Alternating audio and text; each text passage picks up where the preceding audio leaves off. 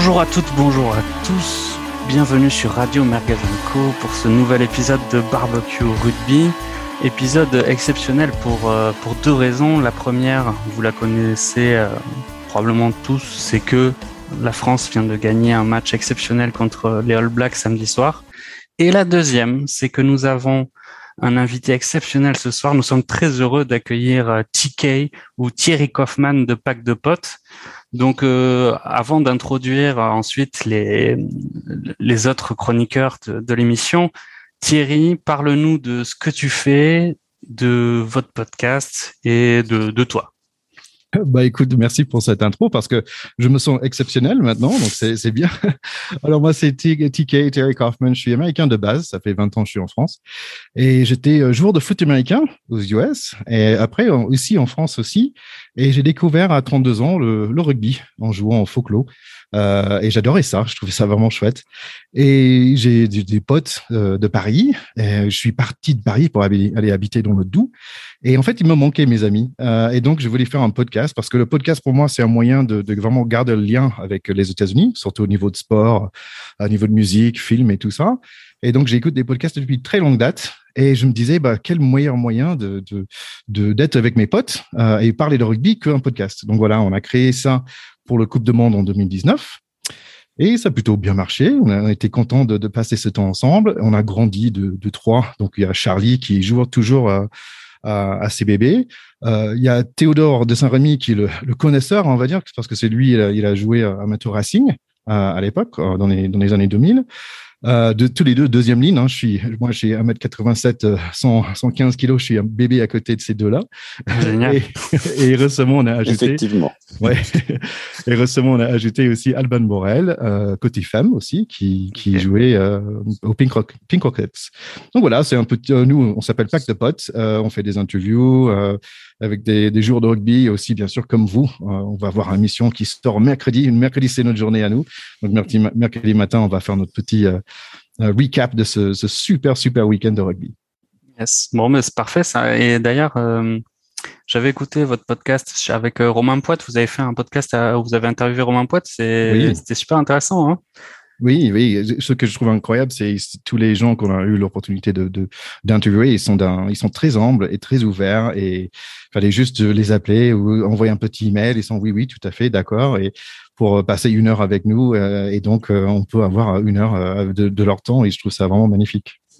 Bon, bah écoute, c'est génial parce que maintenant les rôles sont inversés. Nous sommes très heureux d'avoir une célébrité avec nous. Tu nous donnes une heure de ton temps, c'est fantastique. Et, et nous, oui, nous, donc nous, on est, on est plutôt des, des enfants hein, à côté de, à côté de Pack de potes, mais nous avons quand même euh, d'exceptionnels chroniqueurs, des références en la matière. Euh, Hugo, salut Hugo, comment ça va? Ben, Ça va très bien. Un match extraordinaire. J'avais la chance de représenter Radio Merguez Exactement. en direct du Stade de France. Euh, donc, euh, donc c'était, c'était, euh, c'était une expérience et un, un souvenir euh, que je garderai longtemps et j'espère partager lors de cette émission quelques-unes des émotions que j'ai eues nombreuses au cours de ce match. Bah, voilà. Tout, tout, notre budget est passé dans, pour inviter le, notre envoyé spécial euh, sur place. Donc, j'espère que ton, ton débrief d'avant, du match et de surtout de l'après-match va être, euh, va être exceptionnel. Euh, avec nous également, euh, nous sommes très heureux de retrouver Christo. Euh, comment tu vas, Christo?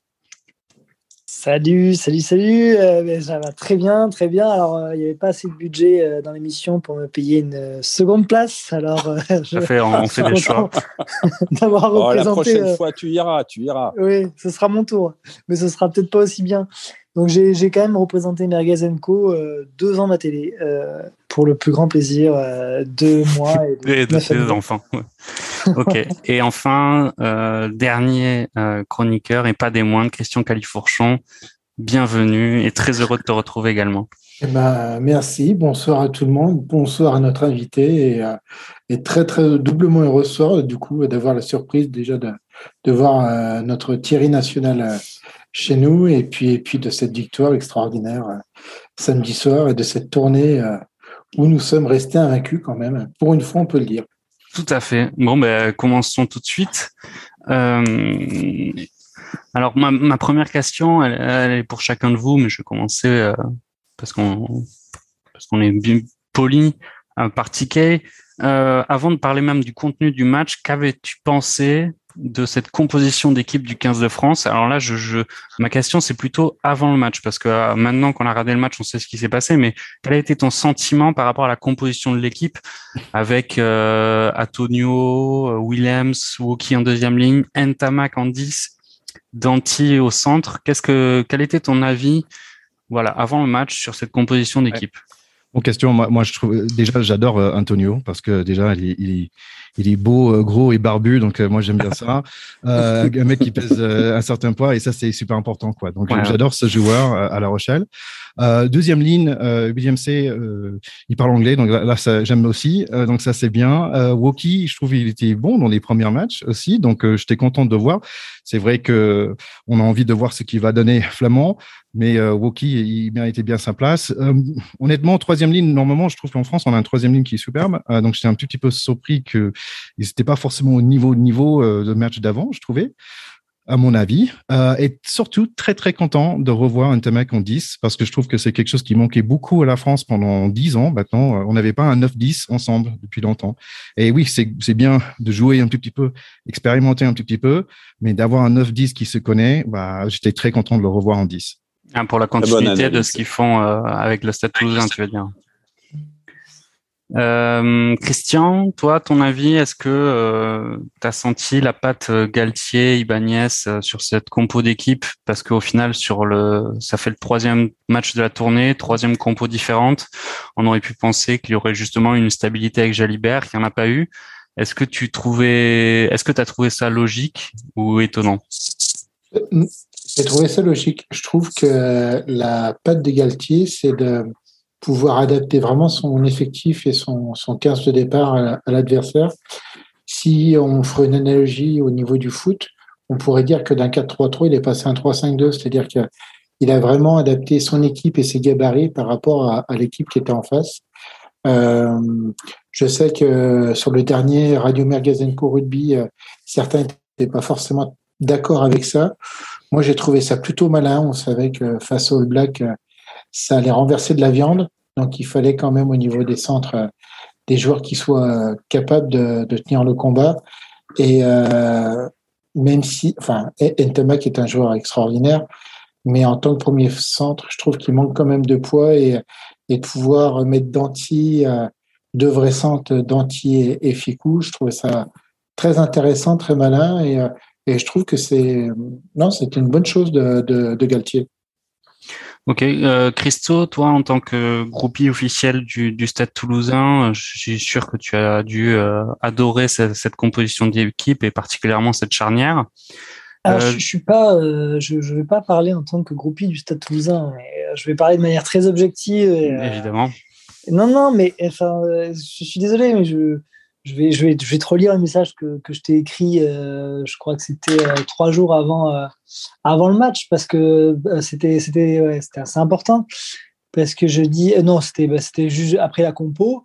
Donc, moi, ton, ton, un, certain, un certain membre de l'équipe nous disait que, que c'était pas la bonne équipe, qu'il fallait, qu'il fallait effectivement, fallait pas changer, qu'on avait un problème de, de changite aiguë en France. Et moi, je disais que j'étais pas d'accord. J'écris, je, j'ai dit, je, dis, pour moi, c'est la meilleure équipe du moment qui va jouer ce soir. Cross va faire un énorme match. Wookie est enfin à sa place. Ntamak aussi, qui n'a rien d'un centre.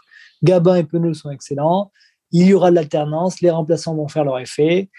Danti, euh, c'est un joueur euh, régulier, un excellent joueur qui est beaucoup plus technique que ce qu'on le, que ce qu'on pense. Ouais. Et, euh, et j'ajoute, je, ferai rentrer Jalibert à la 50e. Voilà, je crois que tout je est crois dit. Que, ben, et... Je crois que euh, clairement, Galtier et Bagnès ont, ont, une vue directe sur notre fil WhatsApp et je pense qu'ils ont, mais ils ont obéi à la lettre ont... à, tes, à, tes, ordres. Et Exactement. Non, mais honnêtement, Ntamak, c'était vraiment pour moi, enfin, c'est l'homme des grands matchs. Il a révélé tout son talent, il l'a montré. Euh, on a deux excellents demi d'ouverture, il faut le reconnaître. On a une chance incroyable, mais euh, il faut choisir, il faut en choisir un. Je pense que c'était, j'ai toujours dit que c'était une mauvaise idée de mettre Ntamak en centre.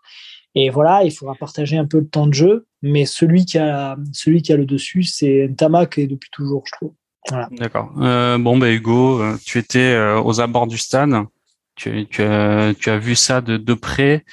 Est-ce que ce choix clair du, du, staff de l'équipe de France de mettre un, un 8 de devant très lourd, hein, on était à 950 kilos, face au Black qui s'était déjà fait pas mal concasser par les Irlandais, est-ce que toi tu l'as trouvé logique ou est-ce que tu aurais préféré voir euh, d'autres joueurs euh, comme Flamand par exemple euh, titulaire en deuxième ligne et potentiellement mettre Woki en troisième? Ou est-ce que pour toi Antonio par rapport à Awas c'est bien? Qu'est-ce que qu'est-ce que tu en as pensé de cette compo? Très bien. Moi j'ai trouvé la compo très bien. Un pack lourd peut-être, mais enfin très mobile aussi, parce que Woki joue troisième ligne à l'UBB. Donc on avait quelque part quatre troisième lignes. Donc on avait à la fois une assise très solide avec une première ligne de fer, euh, un deuxième ligne très fort physiquement, Willems. Euh, et puis ensuite euh, euh, quatre joueurs très mobiles qui se déplaçaient. Hein. les All Blacks se déplacent beaucoup. Euh, un François Cross qui a fait un match autour de la mêlée en défense énorme. Donc euh, pour moi, euh, pour moi très très bon. Je dis, je rajouterais parce que j'étais un des fervents euh, défenseurs d'un comment dire d'une association 9-10 de métiers.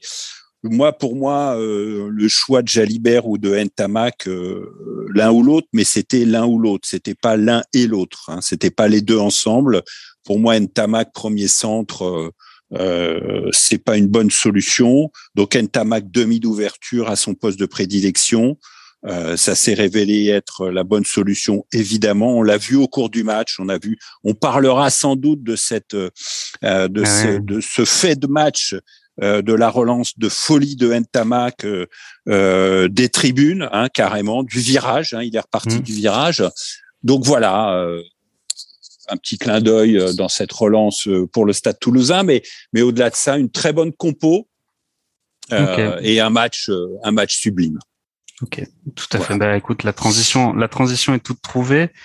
Pour parler à, proprement parler du match face au All Black, plutôt All White pour des raisons qu'on qu'on connaît pas trop, soi-disant c'était pour euh, le coquelicot en hommage aux anciens combattants ou peut-être des raisons un peu plus euh, merchandising, on ne sait pas trop.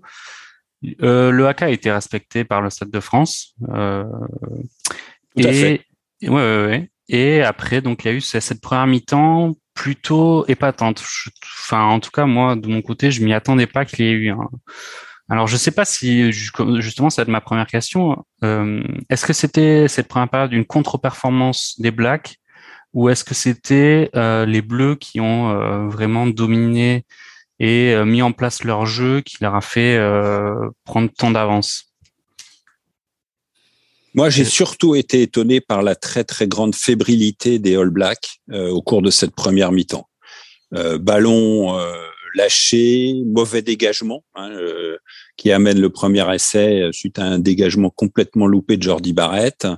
Euh, une très grande fébrilité et une très grande force de l'équipe de France. Enfin, la première mi-temps a été totalement à, sens unique. Hein.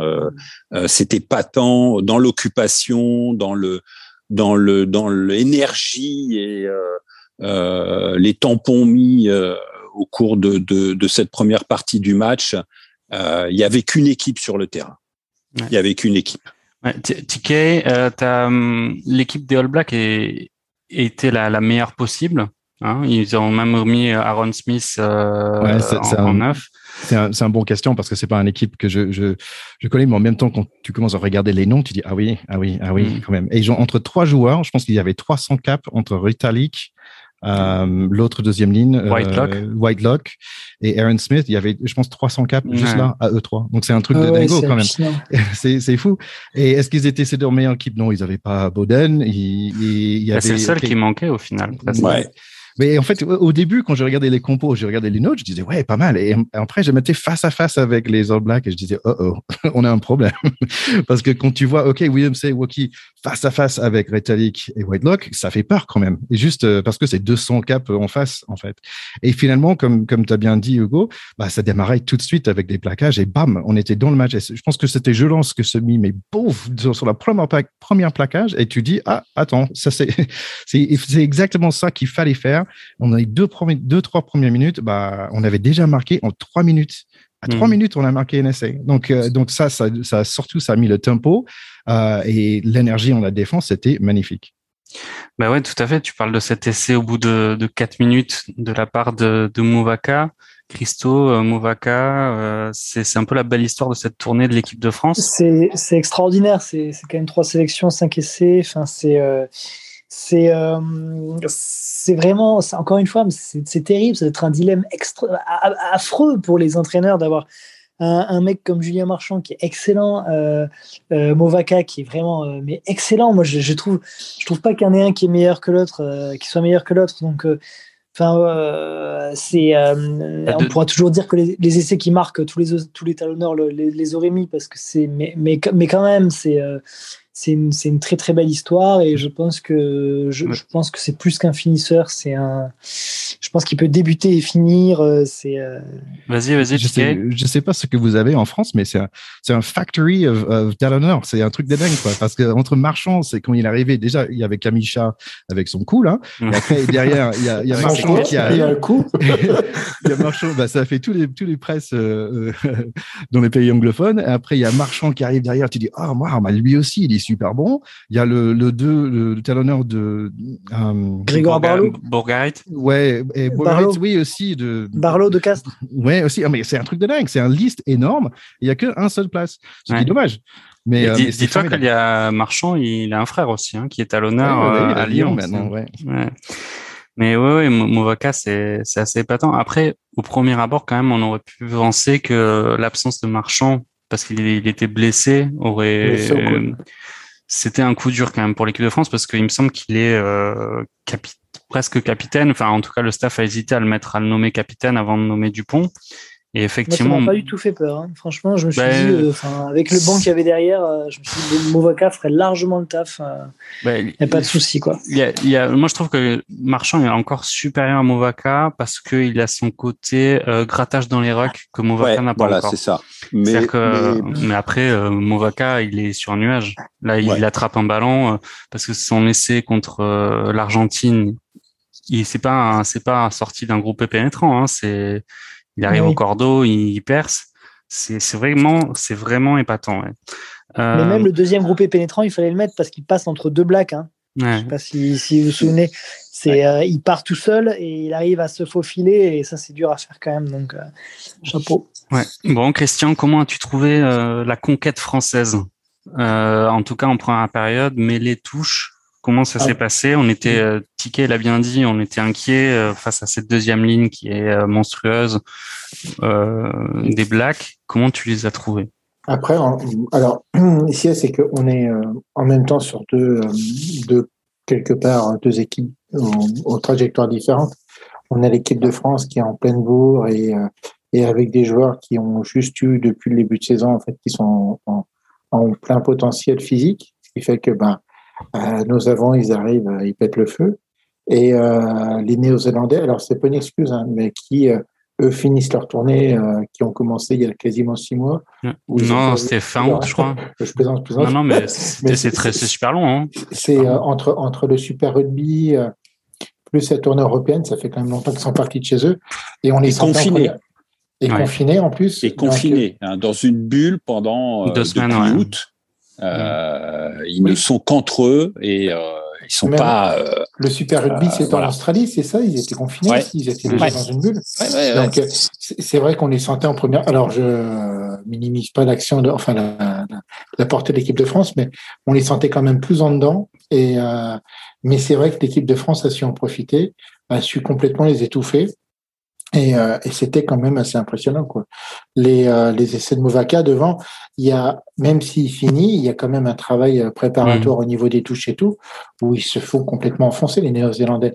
Et je pense pas que dernièrement, il y ait eu une équipe qui les a autant enfoncés au niveau des avants. Quoi. Ben, moi, je trouve qu'il y, y, a eu un parallèle. Ah, ça m'a fait, fait, un peu penser avec, ben, pas, non, pas, mais avec les Anglais en Coupe du Monde où je sens, j'ai senti ce sentiment d'impuissance que les Blacks avaient Euh, et euh, je l'ai un peu senti là sur le match de samedi soir. Euh, plus le match défilait, effectivement, ils ont fait une remontée. On en parlera en deuxième mi-temps. Et heureusement qu'Antamac fait un geste extraordinaire. Mais j'ai trouvé que dans l'ensemble sur le match, il y avait ce sentiment d'impuissance presque physique. Mais on a que j'avais vu. quand même. Hein. Ah ben Movaka, il est, il est pas parfait. Heureusement, il a lancé quelques pizzas quand même. Je te, je te rejoins complètement parce que j'ai exactement la même réflexion. Je suis allé revoir le match, euh, au moins le premier 40 minutes euh, d'Angleterre-Nouvelle-Zélande. Euh, et en fait, je pense qu'on a marqué plus ou moins la même façon. Dans les deux, trois premières minutes ou quatre premières minutes, ils avaient déjà marqué des Anglais. Et ils ont, ils sont, ils sont allés, ils ont fait mal tout de suite. Et mhm. j'ai l'impression que Gattier, il a vu ça, il a dit tiens, on va refaire la même chose. Mais mhm. c'est exactement ça. J'avais exactement la même, le même mhm. analyse dessus que tu avais l'impression d'impuissance euh, en face et on a gagné par plus que eux aussi. Donc c'est ça qui est assez, assez intéressant. Ouais, tout à fait. Ce qu'on réussit à faire les Irlandais aussi. Ce qu'on réussit à faire les Irlandais aussi contre les All Blacks, hein, ils ont, ils ont parfaitement maîtrisé, ils ont marqué. Euh, J'ai trouvé que c'était, euh, qu'ils s'étaient fait prendre un peu de la même manière, quoi. Les Irlandais, euh, c'est tout le match. C'est tout le match qu'ils ont euh, maîtrisé, c'est tout le match qu'ils ont dominé. Euh, la deuxième mi-temps, à la fin de la première mi-temps, d'ailleurs en direct, hein, moi j'ai posté sur Radio Merguez que pour moi le match était plié et qu'il était gagné tellement, tellement la première mi-temps était à sens unique. on en parlera. La deuxième mi-temps, euh, est complètement différente. La physionomie de la deuxième mi-temps est complètement différente, euh, avec un premier quart d'heure là aussi à sens unique. Hein, les, les Blacks marquent trois essais, trois très beaux essais, euh, et aux impacts ils avancent. Ils avancent inexorablement. Et franchement, franchement, mais on, on y reviendra sans doute. Euh, moi, j'ai eu à un moment donné, j'ai eu peur euh, j'ai eu très très peur d'une remontada. Euh, Rappelons-nous qu'à un moment donné, le score est 27-25. Hein. Mais euh, euh, pour moi, c'est deux, c'est des matchs très différents. Contre les Anglais, il y avait, j'avais senti en Coupe du Monde une totale impuissance. Euh, contre les contre les Irlandais, euh, à la fin, certes, oui, ils peuvent gagner, mais on est vraiment sur des actions euh, très très individuel. Là, contre la France, c'est une physionomie, ce qui donne que le match est encore plus beau, euh, mais une physionomie très très différente entre la première et, et, et, la seconde mi-temps. Tout au moins le, la première moitié de la seconde mi-temps. La seconde mi-temps, ouais. c'est marrant parce que j'ai pas forcément le, même avis que toi, même si euh, les Blacks ont réussi à scorer. J'ai pas trouvé que il y avait euh, ce sentiment de d'écrasement euh, sur l'équipe de France. Alors c'est peut-être ça qui a changé par rapport au caractère de l'équipe aussi, mais j'ai pas, j'ai pas ressenti cette énorme inquiétude. Alors certes, on n'était pas bien. Pour moi, l'essai de, de Ioane c'est une erreur de Dupont. Alors euh, tant mieux parce que ça le rend humain de faire des erreurs euh, sur son regroupement et de d'attendre un, un peu. Mais sinon, j'ai je sais pas. Alors c'est peut-être de, de... Ah, moi, c'est peut-être le melon qui arrive, mais j'ai pas eu l'impression qu'on était particulièrement particulièrement euh, tant en danger que ah, ça en fait. Moi, je les ai vus euh, au début de la seconde mi-temps très très dominateurs à l'impact, revenant à un jeu plus frontal devant, euh, et, et, ils avançaient de façon. On avait l'impression que c'était euh, essai, renvoi, re-essai, renvoi, re-essai. Euh, L'essai de euh, certes, le ballon est pris euh, parce que Dupont, mais ensuite, euh, fait une fin de deux passes et une accélération euh, très très belle. Hein. Il, va chercher l'essai.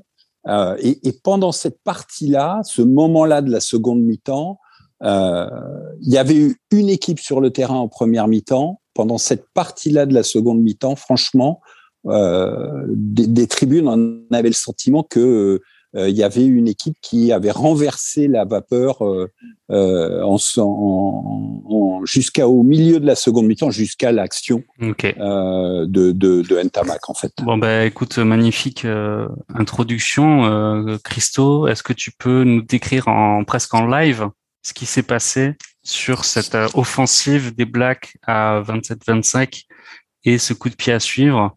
Tu te mets dans la peau de Ntamak là moi, je suis Jordi Barrett, je suis en bout de ligne. je joue un coup de pied un peu de recentrage dans l'embut et là, qu'est-ce que tu fais? Tu veux dire, tu parles de la. Attends, de quel moment là? Ah bah, Tu le sais bien, cette relance d'Entamac. La relance, ah oui, la bah relance. Donc, quand il arrive, euh, là, donc là, il prend la balle, euh, il, il, va, dans le, il va jusqu'au virage, il se dit, tiens, euh, il, se dit, il, fait, il évite quelques, quelques all blocks, je crois. Ah, il en évite, il rafute Munga, mais en fait, ce qui est étonnant, moi, je trouve, c'est qu'il n'ait pas fait le choix de dégager au pied déjà. Oui, je sais pas ce qu'il a pris. Moi, ça m'a fait penser à Aimance, aux vieilles relances d'Aimance, tu sais. Dans ce... non? Dans, ses... dans son embut. Moi, j'ai vu, j'ai revu. Euh, ça, marchait un... peu moins bien quand même de temps en temps. Ah, quand même, ouais, ouais mais c'est un peu le même culot, quoi. Faut avoir un culot de, de malade parce que je vois pas où je vois pas où il voit le trou en fait. Enfin, clairement. Euh. Bah, ouais, il est, il est en marche arrière et il y a deux blacks en face de lui et surtout, ce qui est incroyable, moi je trouve, c'est cette passe pour Jaminet euh, à l'aveugle. C'est-à-dire que mais enfin bref, on, va parler aussi de Jaminet euh, qui a fait un match euh, et une tournée qui est assez patente, mais cette action, je pense qu'on est tous ok pour dire que c'est un peu le tournant du match effectivement. Christian, est-ce que tu es d'accord? Ah Oui, bah après, c'est-à-dire que ça rassure, les, ça rassure les avants parce qu'effectivement, ils étaient quand même dans une phase où euh, ils subissaient l'impact.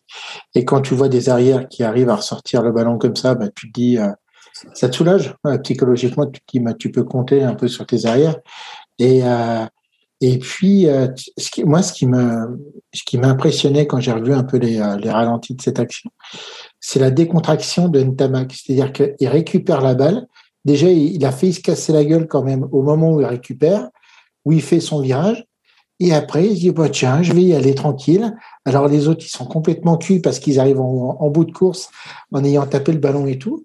Et il crée ce décalage et toujours ce qu'on m'a appris au rugby, se décaler légèrement de la ligne de touche parce que la, la, la, la passe, la passe en aveugle de, la passe en aveugle de Jaminet, et, enfin sur Jaminet, est exceptionnelle, mais sa course où il va rentrer légèrement intérieur et où Jaminet en fait va avoir une course qui est de l'inter à l'extérieur et en fait, il lui pose la balle directement comme ça. Et Jaminet, euh, si, c'est Jaminet qui récupère la. C'est Jaminet, C'est Jaminet, il plaque, plaque, plaque, plaque, plaque, plaque, qui va aussi, euh, après, euh, se démarquer un peu de la ligne de touche et va voir Dupont. C'est, euh, enfin, c'est de la maîtrise rugbystique, euh, c'est assez impressionnant à voir. C'est, alors, moi, j'étais avant, donc, on faisait pas ça, mais, mais à voir, c'est, c'est, super beau, moi. C'est une action comme ça. exclusivement toulousaine d'ailleurs. Oui, tout à fait. Il faut juste voir quand même que Ntamak, il n'est pas en fond de terrain quand il récupère le ballon. Ntamak, il est au niveau des, des 20-30 des mètres et il court en, en, travers. il fait son sprint. Voilà, il fait, son, sprint aussi, il récupère le ballon. Hmm. Et, et là, accélère magie du stade toulousain qui encourage les joueurs. Euh, voilà, la, suite est pour la postérité. Non mais Jaminet, il est pas, il est perpignanais quand même jusqu'à présent.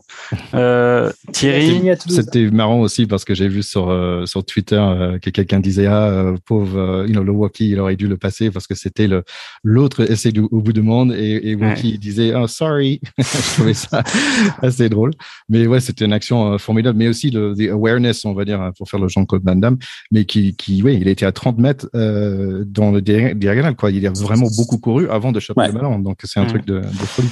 Ouais, surtout qu'à la fin de cette action, il y a, euh, Savea qui se prend un jaune. Voilà, c'est surtout ça. C'est-à-dire que même sans essai, tu as, le carton jaune qui vient en plus sanctionner une faute de Savea. Et là, tu dis, bah, c'est bon, c'est en fait c'est pour nous parce que là, euh, quand tu les vois, en fait, ce qui est aussi euh, l'impression, c'est l'image de voir les, euh, les Néo-Zélandais qui courent derrière et qui n'arrivent pas à rattraper. Quoi. Enfin, je veux dire, c'est euh, c'est une partie de repli défensif se fait quand même, mais tu les vois au départ à la course derrière derrière Ntamak et Jaminet, et ils sont pas capables de les euh, de les rattraper. Et attends, et Christo, Christo Dupont a manqué de gaz quand même sur la fin parce qu'il peut, il peut normalement on a l'habitude qu'il fasse un cadrage débordement sur cinq défenseurs pour aller finir l'action. Qu'est-ce qui s'est passé là? C'est bah, le pauvre, il est tellement surveillé. Euh. Tout le long du match, euh, j'ai l'impression qu'il a quand même pas pu vraiment s'exprimer. Enfin, il n'a pas pu démontrer euh, tout l'étendue de son talent. Quoi. Enfin, c'est vraiment maintenant, c'est tellement dur pour lui. de, de, faire ce, type de match. Il, il est considéré comme le meilleur joueur du monde. Alors là, maintenant, on va beaucoup parler d'Entamac. Ça va peut-être lui, il va peut-être être autant surveillé que, que, que Dupont. Ou, mais, mais ça va être difficile hein, quand même. De... surtout que maintenant, il est capitaine. Et euh, je pense que capitaine sur les matchs internationaux, ça demande aussi euh, un vice qu'il euh, qu'il va apprendre, je pense, par rapport à d'autres joueurs un peu plus capés comme Aaron Smith ou des des demi-mêlées un peu filous qui, qui profitent bien des, des joueurs un peu hors jeu dans les regroupements pour euh, pour bien signifier à l'arbitre qu'ils sont hors jeu. Je pense que Dupont euh, peut peut encore se perfectionner là-dessus. Thierry, si tu si tu devais retirer un enseignement un seul enseignement de ce match, euh, de ce France-Nouvelle-Zélande, ce serait quoi? It's a building block for the future. Uh, c'est quelque chose qui est super important dans l'avenir de cette équipe. C'est quelque chose qu'on peut pas euh, reprendre de cette équipe. Il peut toujours dire, ah, tu te souviens qu'on a fait ça. Et, ça, pour l'avenir, donc nous, nous, on veut euh, Pack de Potes, on va être le podcast rugby de 2023, mais, mais et vraiment cette équipe de, aujourd'hui, il est magnifique. Et, mais en même temps, il faut qu'il progresse petit à petit et grandir et prendre l'expérience et prendre la confiance. Et tu avais dit, je pense que c'était toi qui disais, bah tiens, ils ont une espèce de non-souciance, mais du, du, bonne façon en fait de dire, ok, on est là, mais ça va arriver. Ok, ils ont marqué, euh, je sais pas, ils ont marqué 19 points en, en, 12 minutes, euh, mais mais on va gérer, on n'est pas stressé. Ils n'étaient pas perdus. Et, et, je pense que c'est ça qu'on peut reprendre de ça, de dire, bah en fait, ça euh, pour l'avenir, s'ils arrivent à concrétiser sur ça et rebattre euh, l'Angleterre et Irlande et Pays de Galles et l'Écosse dans les six nations à venir, ah, ah, là, on est en train de vraiment construire quelque chose comme euh, l'Angleterre a fait pendant, euh, pendant cette, un an ou deux ans avant qu'ils ont gagné leur Coupe de Monde, eux. Ouais, tout à fait. Que, ce, que, ce que dit Thierry est super intéressant? Parce que c'est quand même une équipe qui, à la base, est championne du monde des juniors, euh, qu'il a été deux fois de suite et euh, ce que dit Thierry est, totalement vrai, c'est-à-dire c'est une équipe encore en développement. On, voit encore qu'elle fait quelquefois des erreurs, mais euh, ce que je trouve assez impressionnant, c'est que même quand elle est malmenée, quand elle se prend trois essais par le Black, ce que vous disiez, et nous on pouvait avoir peur d'un point de vue public, mais c'est vrai qu'elle j'ai pas forcément une, sorte de trouillomètre à zéro. Elle s'est dit bon ben voilà, on subit et ils ont marqué leurs points, les points qu'ils devaient marquer, avec Jaminet au pied. Et puis d'un seul coup, il y a eu ce coup de, de Ntama qui a complètement mis un coup de marteau sur les Néo-Zélandais, qui les a complètement finis. Et, euh, et c'est ça, mais on se dit, il y a encore des points, des points perfectionnés, quoi. C'est. Euh, ouais, c'est ça. C'est c'est qu'on est, on est presque nous en tant que Français, on n'est pas habitué à voir euh, ce niveau de maturité, je dirais collective, euh, que l'équipe de France semble dégager, même contre le match contre l'Argentine. On trouvait que ils auraient très bien pu tomber dans le piège de la provocation des Argentins pendant une période. Ils sont pas tombés dedans. Ils ont réussi à maîtriser le match et à le gagner sans pour autant être exceptionnel. Euh, contre les Georgiens, c'était poussif mais au final, bah, il y a une victoire avec euh, plus de 40 points. Là, ils ont gagné quand même, ils en ont mis 40 euh, au Black. Euh, Hugo? Est-ce que les Blacks sont au niveau des voilà, Bon, je pense que non, non, mais Hugo, euh, bon, je pense qu'il va falloir donner, dire un mot quand même sur sur Jaminet. C'est assez épatant quand même, c'est les prestations de, de ce joueur qui joue en Pro D2. Je vous en, je vous rappelle quand même l'année dernière. Euh, qui a fait ses premiers matchs internationaux sur la tournée en Australie avec, euh, on en a parlé souvent, l'équipe B, et qui enchaîne à un niveau euh, parce que là, en plus de buter très très bien, il est là, il a été quand même particulièrement performant sur le terrain. Ouais, très très bon, toujours bien placé, comme les au diapason, pardon, dans le très calme, très serein, très sûr très rassurant pour euh, pour les autres joueurs. Euh, bon, très bon sur cette euh, sur cette relance de de, de Ntamak. Voilà, il y a, enfin, franchement, je pense que j'ai une petite larme pour Ramos, hein, parce que c'est, c'est, mais parce que c'est un petit peu le même style de joueur, euh, très bon buteur, très bon placement, très bon à la relance. Encore une fois, euh, euh, une génération de joueurs absolument incroyables. On, on, on, les découvre à chaque fois, mais, mais voilà, et Jaminé au diapason. Alors évidemment, euh, comme tu le disais, il vient de la seconde division il y a, il y a, il y a quoi Il y a 24 mois, il y a 12 mois. il joue à Perpignan. Hein, ce qui n'est pas évident parce que parce que c'est très dur pour Perpignan, donc moins d'occasions de se mettre en valeur. Mais là, voilà, il est quand il arrive en équipe de France. je pense que franchement, lui à l'arrière, euh, plus son rôle de buteur euh, très sûr, je pense qu'il est installé pour un, pour un, euh, long, un long bail. Ouais. Mais il a réussi à prendre la place de, de Dulin quand même. Hein, ouais. Euh, Christo, est-ce que tu as un mot à rajouter sur un joueur de l'équipe de France ou sur la prestation des, des Bleus? euh, Peut-être peut-être que voilà Gabin Villière, un joueur que j'aime beaucoup, euh, qui, euh, qui joue à Toulon, qui vit aussi des moments difficiles. Le club vit des moments difficiles, qui arrive à, euh, ben, qui arrive, enfin qui, qui, qui, montre une sorte de une ténacité extraordinaire sur le terrain. Je trouve qu'on n'en a pas beaucoup parlé dans la presse, mais, mais c'est un joueur qui, qui fait énormément de bien. Je trouve qu'il était sur ce match, il était exactement dans la lignée de, de ce qu'il avait fait en Australie. Euh, il mettait toujours l'équipe en avant euh, sur la relance de Ntamak. Là, euh, il, fait le choix de, vite donner la balle, de, vite transmettre parce qu'il savait qu'il y avait peu de soutien. Donc c'est vraiment, enfin voilà, c'est un joueur que j'aime beaucoup, que j'espère revoir à à l'aile et, voilà. Ok. Thierry, un dernier mot avant peut-être que tu nous quittes. Bah écoute, euh, dernier mot, c'était un plaisir de faire ça avec vous. Hein euh, c'était un plaisir de, de, vivre ce match et de revivre ce match et de re-revivre ce match. Et franchement, c'est un, un match de, de folie. Euh, donc ça, ça fait vraiment, vraiment plaisir. Je, je, vous souhaite bonne continuation pour cet épisode, mais pour la suite aussi. Mm. Moi, je suis un grand fan de podcasts et le plus de podcasts de rugby qu'on a, le mieux c'est, à mon avis. Donc euh, moi, c'est Impact Pod TK. Nous, on sort mercredi. Donc euh, très content d'être parti de, de votre émission et euh, j'espère à très bientôt. Ouais, Merci. avec plaisir. Merci, Ticket. Et euh, tu, peux tu, peux revenir quand tu veux, c'est avec euh, grand plaisir. All right, thanks guys. Ciao, ciao, bye bye. Bye. Ciao. Bye bye. See ya. Ouais. Salut. Euh, et pour euh, là, on, pour pour enchaîner, euh, je pense que c'est important quand même de parler de, des All Blacks au final parce que bon, certes l'équipe de France a été brillante, est-ce comment vous trouvez les, Néo-Zélandais actuellement? On a parlé au cours du, précédent épisode où on disait que euh, il semblait pas qu'ils avaient euh, au sein de leur 15 maintenant de, de réels euh, game changers euh, au sein de leur équipe parce que certes ils ont Yohane qui est un excellent joueur mais même c'est on parlait aussi un hein, bricolage équipe de France j'ai l'impression que Yann Foster est aussi en mode bricoleur, parce que pour mettre euh, qui est un ailier au centre et que c'est lui qui est censé être le meilleur dans ses dans joueurs à la, magnifique coiffure, c'est qu'il y a il y a aussi j'ai l'impression quand même des, des difficultés de, de part et d'autre. Qu'est-ce que vous en pensez? Le, problème, c'est qu'on est, euh, est à deux ans de la Coupe du Monde.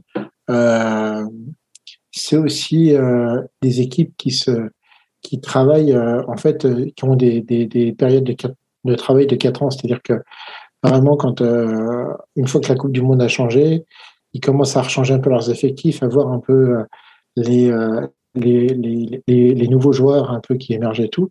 Et en fait, ils ont vraiment un temps de travail de quatre ans avec avec la, la, la, super le super rugby, avec les tournées et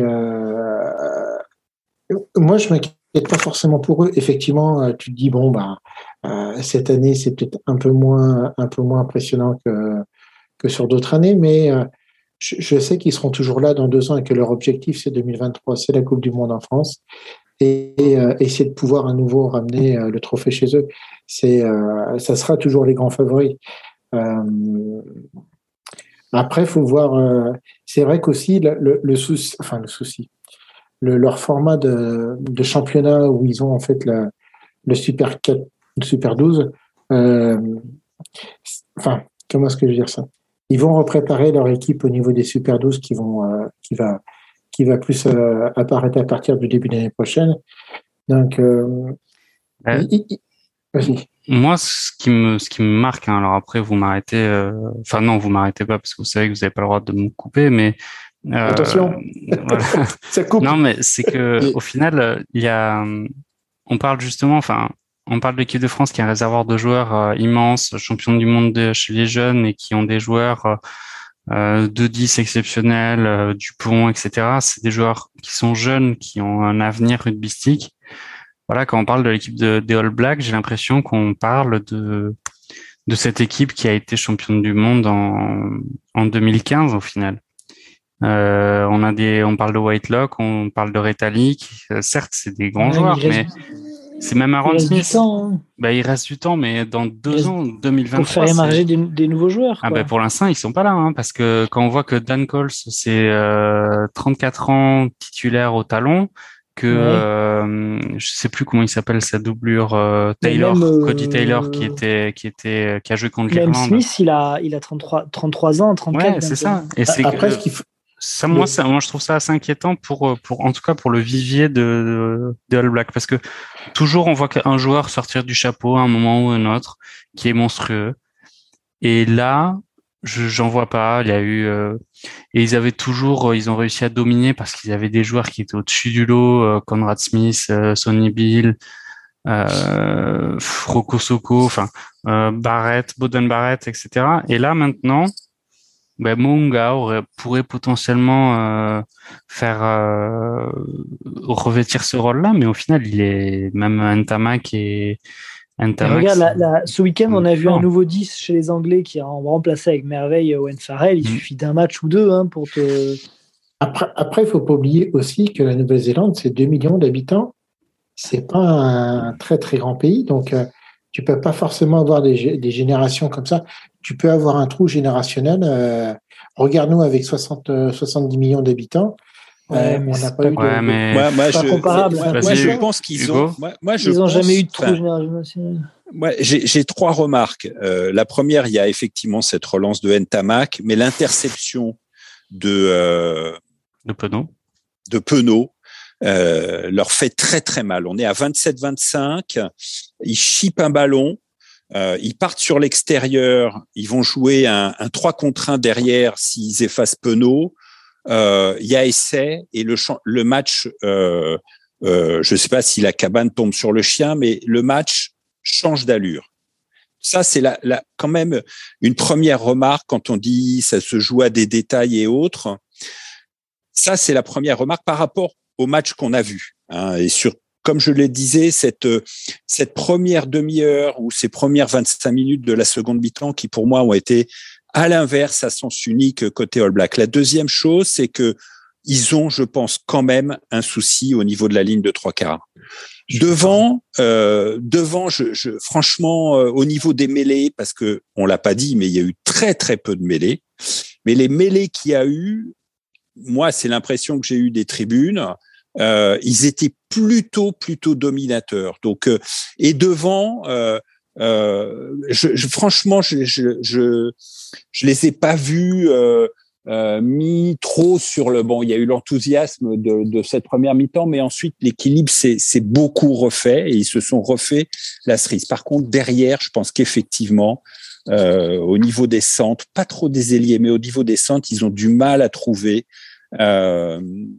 évidemment des, des remplaçants à Nonou. Hein, on les cite toujours, Nonou, ah Conrad Smith, Sonny Bill. Voilà, c'était les trois centres. Euh, Conrad Smith, le régulateur euh, de la défense, de l'attaque, euh, enfin bref. Euh, et puis quand même, la troisième remarque que je ferais, c'est qu'ils sont en bout de tournée. Mmh. Ils viennent de passer trois mois confinés. Ils ont joué d'abord les matchs contre l'Argentine, l'Australie, l'Afrique du Sud. On en parlera peut-être un tout petit peu de l'Afrique du Sud et, et de sa mêlée de, de, je sais plus si on peut dire Golgoth, Titan, euh, enfin bref. Euh, je, je, pense sincèrement que euh, si l'équipe de France là aujourd'hui euh, partait trois mois après avoir fait un, un tournoi des destinations, partait dans l'hémisphère sud faire une tournée et rencontrer l'Australie et la Nouvelle-Zélande ou l'Afrique du Sud et la Nouvelle-Zélande en suivant, après trois mois entre eux, euh, je ne sais pas dans quel euh, état on, retrouverait les joueurs. Donc, euh, ces trois remarques que je ferais, j'ai été un peu long, je suis désolé, pour, pour mettre un peu de, de, de comment dire, de, de voilà, euh, par rapport, euh, par rapport à, cette vision qu'on peut avoir des All Blacks, même si, encore une fois, au niveau des trois quarts, je pense qu'ils ont un, sujet.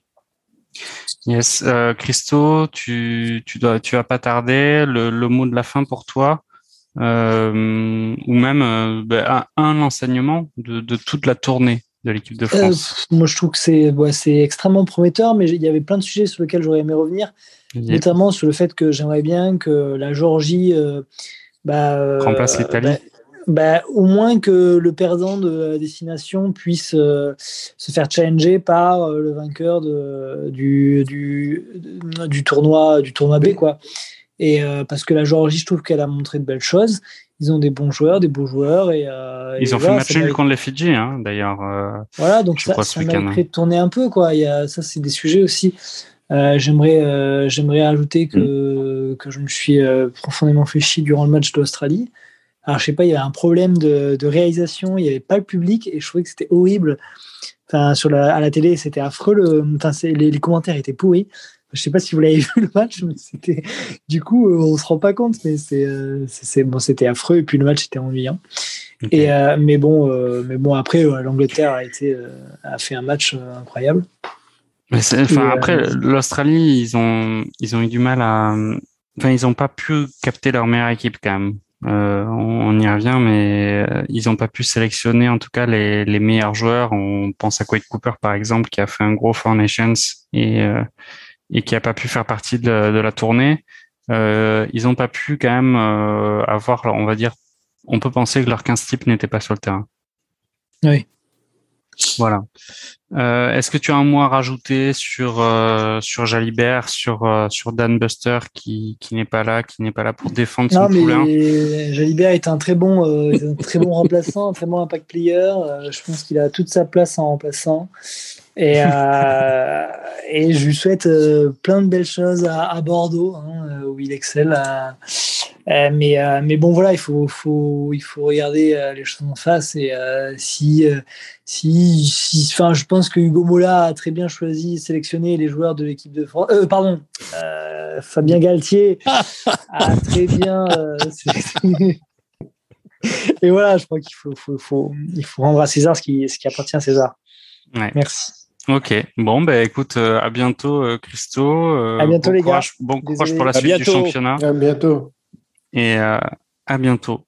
bon, j'aimerais justement qu'on enchaîne par rapport aux autres test matchs et une question qui est plutôt, on va dire, générale. Est-ce que vous pensez que ça y est? On en parlait depuis presque 15 ans de cette suprématie hémisphère sud. Est-ce qu'à l'aune de cette tournée d'automne, on peut considérer que l'hémisphère nord est passé devant l'hémisphère sud? Ces tournées-là me dérangent toujours un peu parce qu'en fait, on sait très bien que les tournées, euh, les automnales sont des tournées qui profitent aux équipes du Nord et que les tournées estivales sont des tournées qui profitent aux équipes de l'hémisphère sud. Euh, je trouve que c'est limite, ça, enfin, ça devrait être à peu près comme ça tous les ans. C'est-à-dire que euh, les joueurs de l'hémisphère sud là vont pouvoir euh, se refaire un peu la cerise. Ils arrivent sur la fin, euh, sur leur fin de saison et ils vont rentrer chez eux, voir leurs enfants et pouvoir profiter. Venir jouer dans l'hémisphère nord où il fait froid, il fait pas beau, il pleut. En Angleterre, au fin fond de l'Écosse, euh, ou dans le Pays de Galles euh, où il fait des températures rêvées de, 10 degrés euh, en jouant dans la boue. Alors, c'est plus comme ça maintenant, mais c'est quand même pas forcément, je pense, des matchs très affriolants pour eux, même s'il y a le prestige, hein, je ne dis pas le contraire. Mais, mais, mais c'est vrai que de là de parler de, on va dire, de, que les équipes du Nord soient plus fortes que les Sud, attendons de voir l'été prochain. D'accord.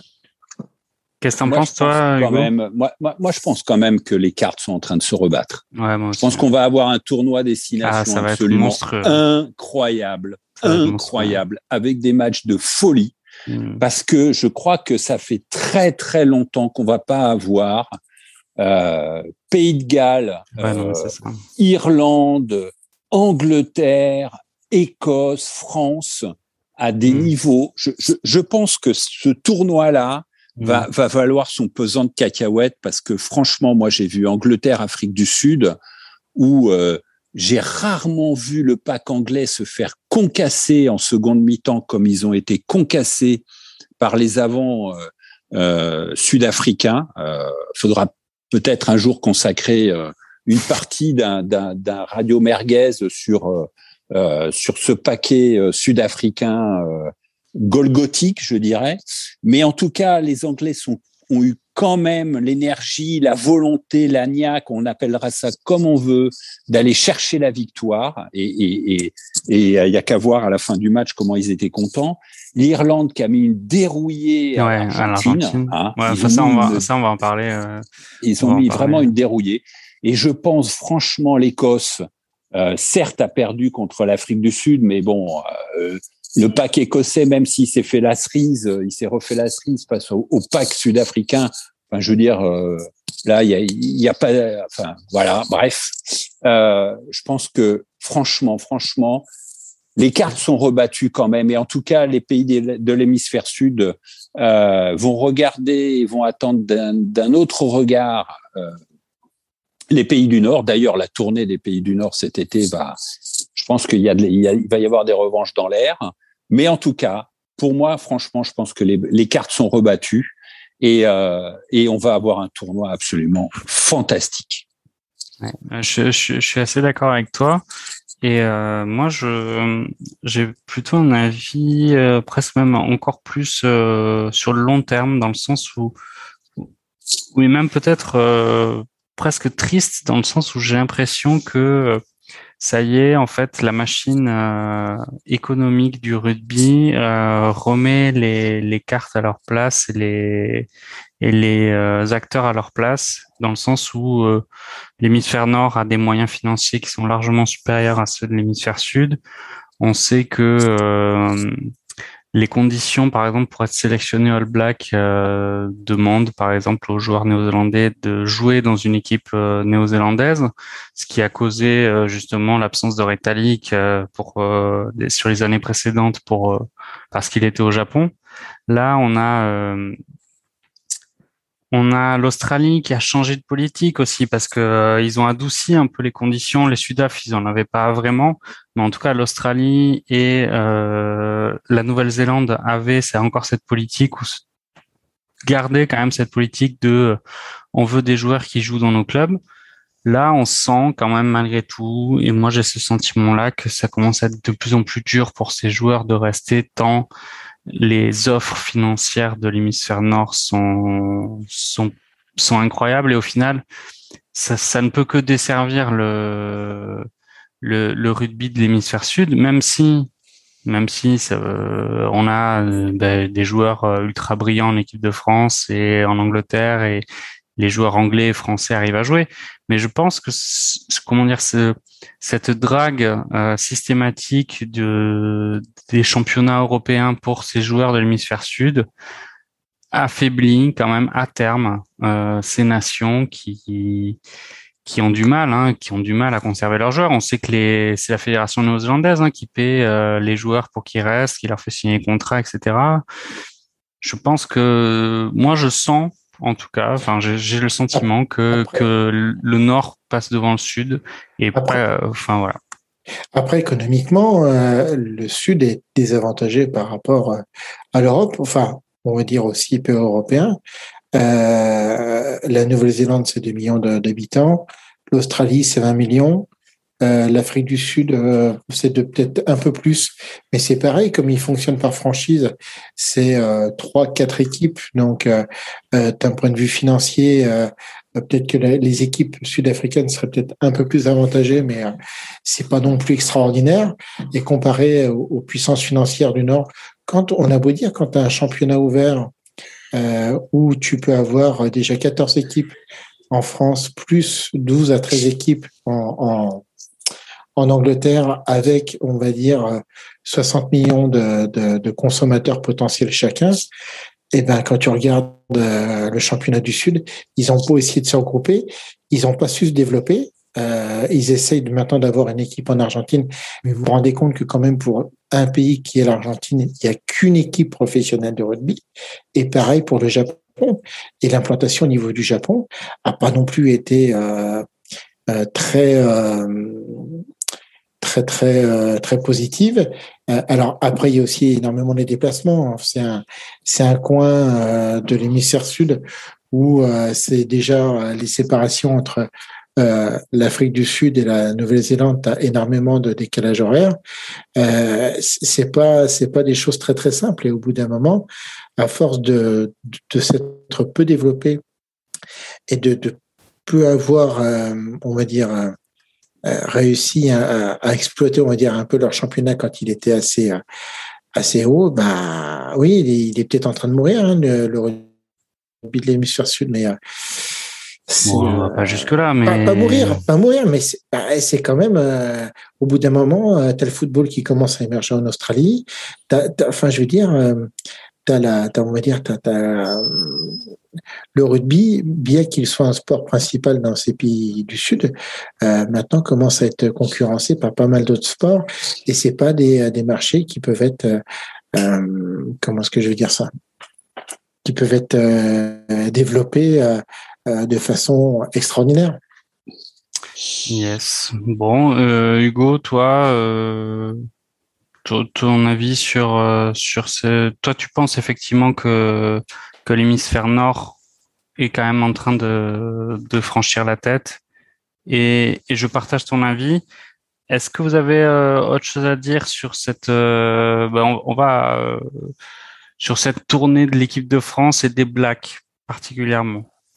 Avant que j'entame euh, rapidement les, les tests euh, Australie et particulièrement cette Angleterre euh, Afrique du Sud qu'on a déjà un petit peu évoqué non. Bon, moi, j'ai, j'ai, je crois qu'on, je crois qu'on a tout dit hein, sur le, ouais. euh, sur sur euh, sur ces tournées, sur sur les All Blacks, sur la tournée, enfin le, le, cette séquence de l'équipe de France qui nous met l'eau encore une fois à la bouche par rapport à, au tournoi. Et, euh, et, il va y avoir cette euh, euh, comment dire cette tournée hein, cet été. On va voir aussi comment ça se passe au cours de cette tournée. Hein. Ils vont nous attendre tous, ouais. euh, bien gentiment, au bout d'une saison super longue. Ben oui. N'oublions pas aussi, je pense qu'il va y avoir un dossier médical qui pointe le bout de son nez. Ben, c'est du rythme et, et, des chocs. Euh, je, pense que dans les années à venir, c'est un sujet qui va, voilà, qui, qui, va venir sur le rythme, le nombre de matchs et, l'intensité. Au final, moi, j'ai quand même l'impression que le, le mondial, a, enfin la Coupe du Monde arrive un peu trop tard en fait. Que l'idéal serait qu'elle qu'elle soit là l'année prochaine et que deux ans, euh, au vu de même de l'actualité internationale et de comment les choses se passent, même sans parler de l'équipe de France et euh, de ce que sont capables de nous fournir dans le pire comme dans le meilleur des, des personnes comme Galtier et Laporte.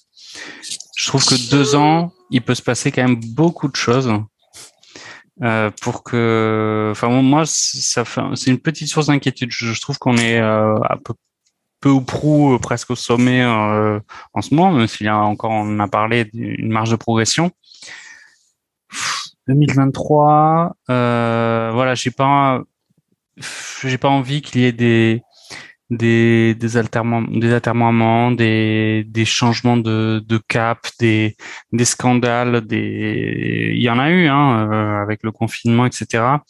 Voilà, ça me fait ça, ça me fait un petit peu peur, mais mais bon, euh, on, on, verra, on verra bien quand même. Hein. Mais je trouve que voilà, l'idéal aurait été que cette Coupe du Monde arrive euh, peut-être un an en avance pour qu'on profite euh, tout de suite de, de cette équipe de France euh, très brillante. L'Argentine s'est fait éclater par, par l'Irlande. On a encore vu une prestation XL de Lavinini, hein, le, le fantasque deuxième oh ligne argentin. C'est, c'est, c'est fou quand même. Hein c'est fou ces joueurs qui, enfin là on est en 2021, c'est pas comme si on était euh, sur le rugby, on va dire de terroir avec euh, la brute épaisse euh, qui qui, qui cisaille et qui et qui décapite à tout va. Là, on sait quand même que, enfin, le rugby se professionnalise. Comment c'est encore possible qu'un qu'un, enfin que je sais pas si vous avez vu l'action, mais c'est. Ah non, mais c'est sidérant. sidérant. je, je, je sais pas clairement comment ils vont le récupérer, mais mais mais c'est incroyable quoi. enfin, il, le sait, il le voit, il le sent. C'est pas possible. Il arrive lancé, il est presque en planche. Euh, L'Irlandais, il est. Il, joue euh, absolument pas le ballon. Il, il joue pas le ballon. Du ballon il est, sur les genoux. Euh, Enfin, c'est n'importe qui, le commun des mortels qui prend la vanille euh, euh lancée comme ça euh, en planche, euh, hmm. c'est terminé quoi. Enfin, je, je, c'est incroyable, c'est incroyable. Mais je pense qu'il va le payer cher au niveau de ouais de la commission. parce que même ouais et puis puis même des autres joueurs, je pense qu'ils vont commencer à en avoir ras le bol quoi. Ouais, je pense bah, que lui, il est, il est coutumier du fait, ouais, ouais, du fait. Il y a, il y a un moment donné, si tous les, les 14 autres joueurs doivent se poser la question s'ils vont pas finir le match à 14 parce que y joue, hmm. ils ont beau être argentins, ils ont beau être tous de la même famille, ils ont beau être tous pour le maillot à pleurer au moment des hymnes. Il y a un moment donné, euh, quand tu prends euh, deux essais ou trois essais à chaque fois qu'un de tes joueurs, euh, toujours le même, prend un carton jaune, ça va bien, quoi. Je pense que voilà.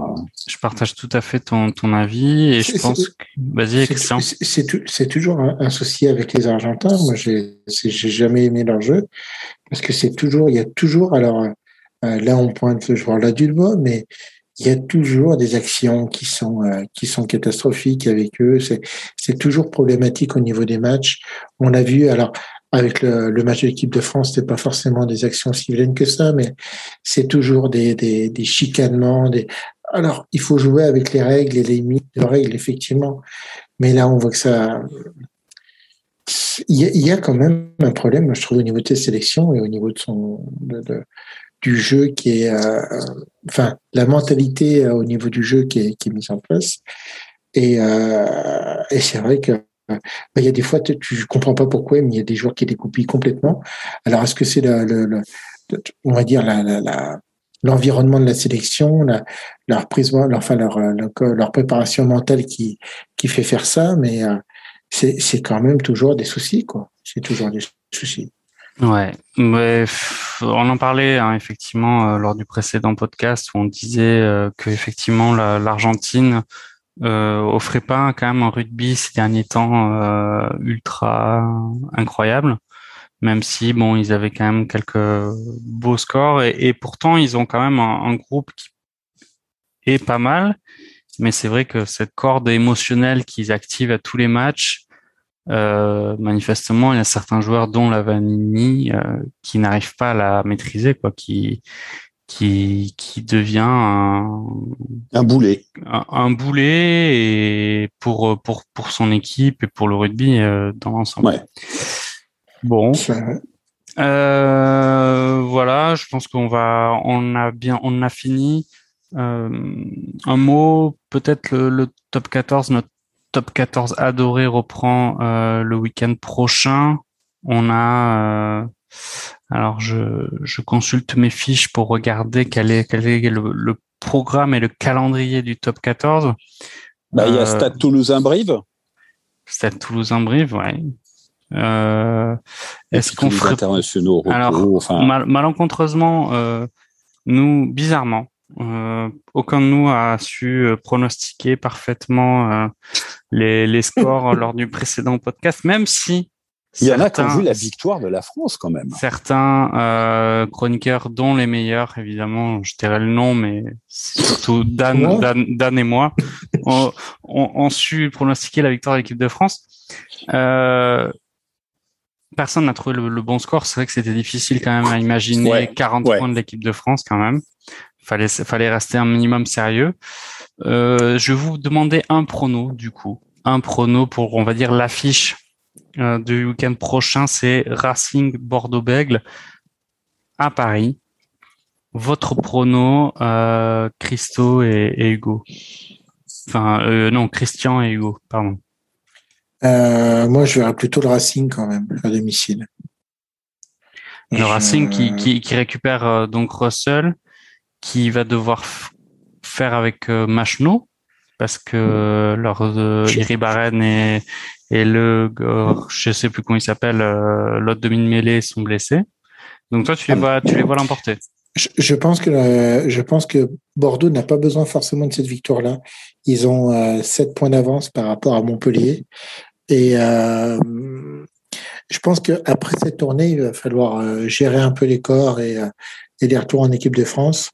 Euh, je suis pas forcément sûr qu'ils remettent euh, euh, leur ouvreur en titulaire. Euh, ah, Jalibert peut-être, mais Woki peut-être pas. Oui, effectivement. Je, je, sais pas. Je, moi, je les verrais quand même, on va dire, après une période comme ça en sélection, trois semaines, où en plus, tu n'as pas forcément travaillé avec le groupe. C'est plus une, c'est plus des, des choses où en plus sur un mois de novembre à Paris. Plus, euh, euh, N'oublie pas qu'il joue dans une boîte de nuit, donc les conditions atmosphériques sont, sont, un peu différentes. Mais, mais, mais je dirais que c'est plus le match propice à, à, te, blesser qu'autre chose. Donc pourquoi pas les faire rentrer un peu en fin de match. Mais je me dis que Bègle Bordeaux a pas forcément besoin de cette victoire. Donc euh, le Racing par contre plus. Euh, pour se donner un peu d'air et voilà. D'accord, donc toi, on sent tout de suite quand même que tu fais partie de, de, de ces supporters de rugby euh, pragmatiques. Ah bah, pragmatiques et qui, et qui quand même disent Bègle Bordeaux. Là, on sent quand même un, un chevron. Non, j'ai dit Racing. Non, il a dit Racing. Oui, mais après, non, non, mais sauf qu'après, pour parler de, pour ah. parler de l'équipe en, en tant que telle, au lieu de dire Bordeaux-Bègle, tu dis Bègle-Bordeaux. Ben oui, mais j'ai connu le Minitel, moi, mon pauvre vieux. Euh, c'est moche. j'ai connu l'imprimante à Minitel, donc. Euh, euh, du coup, pour pour pour participer au concours bouteille de champagne, ton prono, au cas où tu trouves le score exact, tu auras, en plus d'avoir été le premier gagnant merguez de l'histoire histoire de Radio Merguez, ah euh. euh, tu, vas peut-être recevoir une bouteille de champagne chez toi si tu trouves le prono parfait. Quel est Moi, ton je 22-12, tiens. 22-12. Très bien. Euh, Hugo, toi, Racing Bordeaux? Moi, je vois, moi, moi, je crois que si Jalibert joue, je ne sais pas si Jalibert est en congé obligatoire. Euh, c'est une interrogation que j'ai. Si Jalibert joue, euh, j'étais assez d'accord avec Dan pour dire que euh, à Bordeaux, il y a une très grosse dépendance vis-à-vis de Jalibert. Si Jalibert joue, je pense qu'il n'y a pas de sujet. Je pense que Bordeaux gagnera d'abord parce que Jalibert, à mon avis, il a les crocs, il a envie de jouer, il a envie de jouer un match plein et il a envie de, de, de et c'est très bien comme ça euh, de continuer à montrer qu'il est un excellent demi d'ouverture. Euh, donc pour moi, si Jalibert joue, je vois Bordeaux, et si Jalibert ne joue pas, je vois quand même Bordeaux, parce que euh, je sens les Racing Man quand même très fragiles. Euh, Bordeaux est plus solide. Euh, et euh, je, je je vois pas Urios euh, reprendre le championnat après 15 jours d'arrêt euh, et se dire on peut gérer ou autre. Je pense que justement, il veut continuer à avoir cette avance et si possible même de la de l'augmenter. Euh, et je pense que à ce niveau-là, euh, je pense que toutes les équipes maintenant, c'est ce qui fait la beauté du top 14. Et en tout cas, les, les, les, pour ce duo et même pour toutes les équipes, euh, il y a plus d'impasse et euh, ils veulent gagner, gagner parce que une défaite euh, peut rapprocher les autres et, et, voilà. Et Bordeaux, euh, euh, il joue pour gagner. Il faut installer la gagne dans les équipes. Donc je vois Bordeaux et je vois un 30 à 15. Ok. Pourtant, quand même, on peut penser que que le Racing a pas payé un lourd tribut, je dirais, de cette tournée de cette tournée automnale. Et bon, 30 à 15, ça fait quand même, euh, c'est quand même assez lourd hein, euh, comme score. Moi, je vois plutôt le, je suis un peu comme Christian, je vois plutôt le Racing euh, l'emporter à domicile avec tous les joueurs, le paquet d'avant qui a pu se reposer, Kamisha qui lui aussi a l'écro et qui a envie de montrer qu'il n'est pas, qu'il est pas mort et enterré dans la hiérarchie des, talons français. Et je vois ben, justement un, un 31-16, mais pour le Racing. Moi. Voilà. J'en profite pour euh, conclure cet épisode euh, exceptionnel, encore une fois, de, de, Barbecue Rugby. Ça m'a fait très plaisir de débriefer avec vous euh, cette tournée, ce match brillant de l'équipe de France et de rencontrer par la même TK de, de Pack de Potes que je vous invite à écouter en podcast. Et écoutez, ben, je vous souhaite une bonne semaine à tous et, et à bientôt. À bientôt. Bonne reprise. Merci. Au revoir. Ciao.